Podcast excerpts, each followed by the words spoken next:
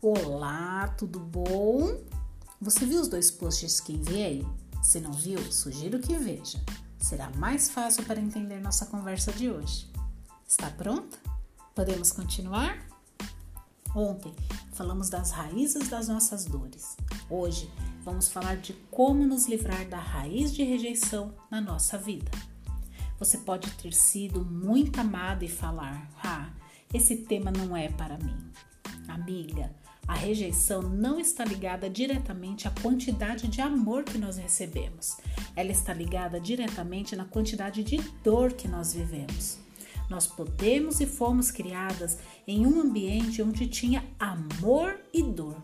Só que essa sua memória de dor, se elas, se elas foram repetidas, se elas foram de forte impacto emocional, elas criaram memórias que atacaram a nossa identidade, o nosso valor, o nosso verdadeiro valor do mundo. E, e trouxemos isso ao longo da vida. Então, se você está comigo, ouviu a semana passada sobre os bloqueios emocionais e ontem sobre a origem das nossas dores, sabe que não adianta negar que é preciso de coragem, verdade e humildade para olhar para a nossa árvore da vida e ver os frutos que temos gerado no mundo. Lembra da nossa atividade de ontem? Se eu sou uma árvore, quais são os frutos que eu tenho entregado no mundo? No meu casamento, com os meus filhos, na minha vida profissional, na comunidade, com os meus pais, amigos, na minha vida financeira. Quais são os frutos? Não é o que eu falo, é o que de fato eu gero. Eu tenho gerado honra, respeito, contribuição, amor, paciência, tolerância, humildade, generosidade? Ou existe em mim paciência, culpa, ansiedade, angústia, grosseria, orgulho, ciúmes? Enfim, todas as manifestações de alguém que foi ferido. Agora você já reconhece e com coragem e humildade sabe que nem sempre gerou frutos que gostaria de gerar. No post das muralhas, mostrei as estratégias que você pode ter criado por ter sido machucada e as muralhas criadas para se defender, para não viver aquela dor da infância. Você já entendeu que tem dores, já olhou com coragem para a sua vida, viu que frutos você vinha até hoje entregando para o mundo, que não era somente frutos maravilhosos e, virtu e virtuosos que tinha coisas que você não gostaria de ter vivido e que ainda pode estar vivendo. Você entendeu onde nasceu essas dores e qual a estratégia que usava para se defender.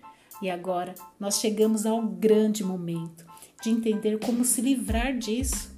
Existe um caminho, sim, existe uma trajetória, existe uma direção. Nós não fomos feitas para isso. Nós fomos feitas à imagem e semelhança do Criador.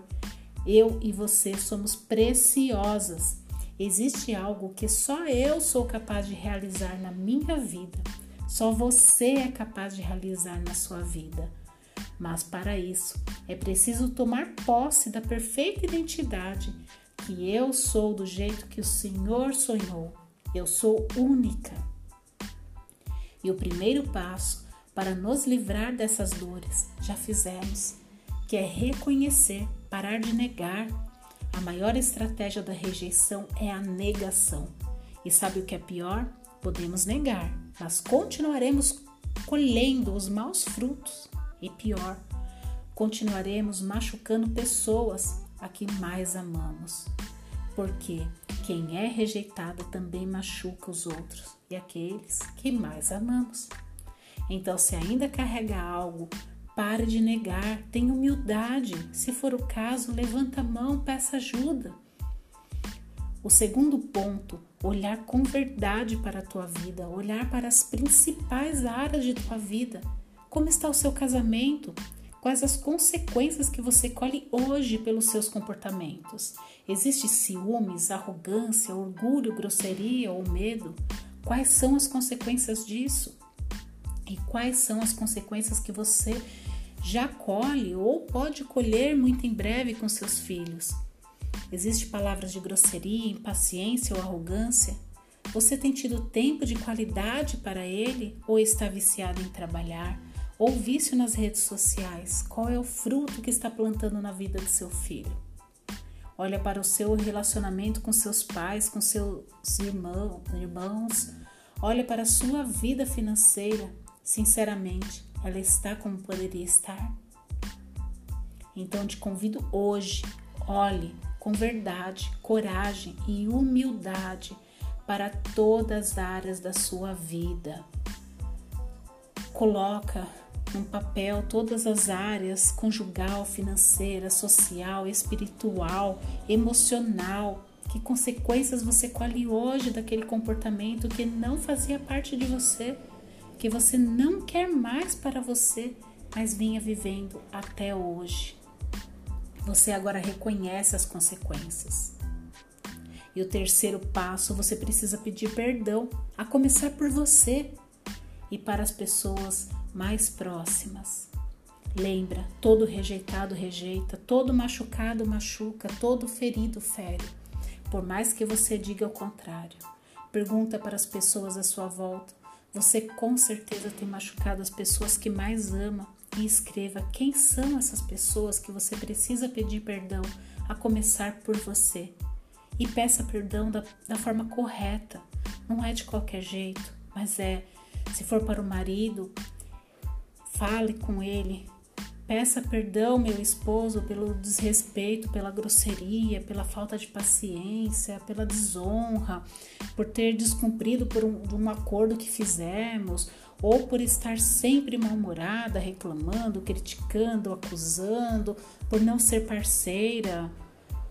Para o filho, filho, te peço perdão porque ao abrir minha boca te chamei de preguiçoso, de desorganizado, vagabundo, todas as vezes que falei para você que estava cansada, que trabalhava porque tinha que sustentar você, que minha vida era um fardo, mas que eu tinha que te dar o melhor, todas as vezes que te culpei das minhas frustrações.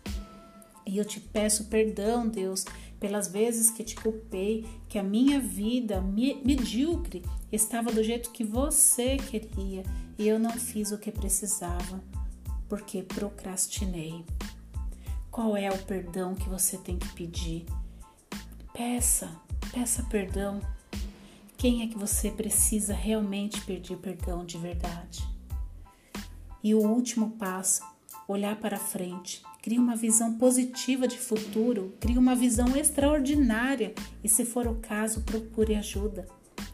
Então vamos lembrar os passos. Primeiro, reconhecer que tinha rejeição, reconhecer as consequências na minha vida, parar de negar que existia, reconhecer quais são os muros de proteção que usava, reconhecer todas as consequências que teve, reconhecer e pedir perdão para todas as pessoas que machucou Gente, todo rejeitado tem orgulho e machuca.